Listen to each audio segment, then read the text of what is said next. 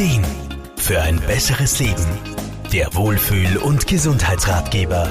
Die Idee ist gut. Der Ablauf wurde Schritt für Schritt durchgeplant und dennoch, irgendwie scheint es mit der Umsetzung zu hapern. Irgendwas in uns hält uns davon ab, mit dem Projekt zu starten. Lebens- und Sozialberaterin Irma Fruhmann. Wer kennt sie nicht? Diese Person, die uns zur Verzweiflung bringt, weil sie uns einfach manchmal ganz schön im Weg steht. Und sie ist uns meistens sehr vertraut.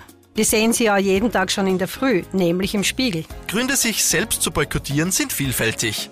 Das kann natürlich eine finanzielle Hürde, zu wenig Unterstützung vom Umfeld oder eine andere unvorhergesehene Ursache sein. Aber sind wir mal ehrlich, in Wirklichkeit findet man die eigentliche Ursache meistens bei sich selber.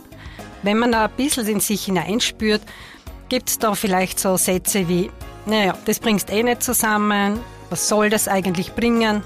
Ja, da gibt es die unterschiedlichsten Gedanken, die uns das Leben schwer machen können. Oft sind es genau solche negativen Glaubenssätze, die uns blockieren oder verunsichern. Sie können, meist unbewusst, so fest in uns verankert sein, dass sie uns daran hindern, neue Wege zu gehen. Zum Glück sind Glaubenssätze aber keine Wahrheitssätze. Irma Frohmann? Allerdings glaubt uns unser Bewusstsein aber genau das, womit man es über Jahre quasi gefüttert hat. Und deswegen heißt es jetzt, den Spieß umzudrehen und es von nun an mit positiven Affirmationen zu versorgen. Und so kann mit der Zeit ein gestärktes Selbstbild entstehen, das uns dann irgendwann sagt, komm, trau dich, du schaffst das schon. Es sind nur selten äußere Umstände, die uns bremsen. Meistens stehen wir uns selbst im Weg.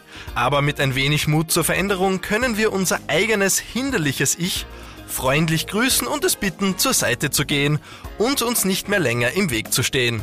Mentaltrainer und auch Lebens- und Sozialberater können diesbezüglich eine gute Unterstützung sein. Markus Kropatsch, Serviceredaktion. Der Wohlfühl- und Gesundheitsratgeber. Jede Woche neu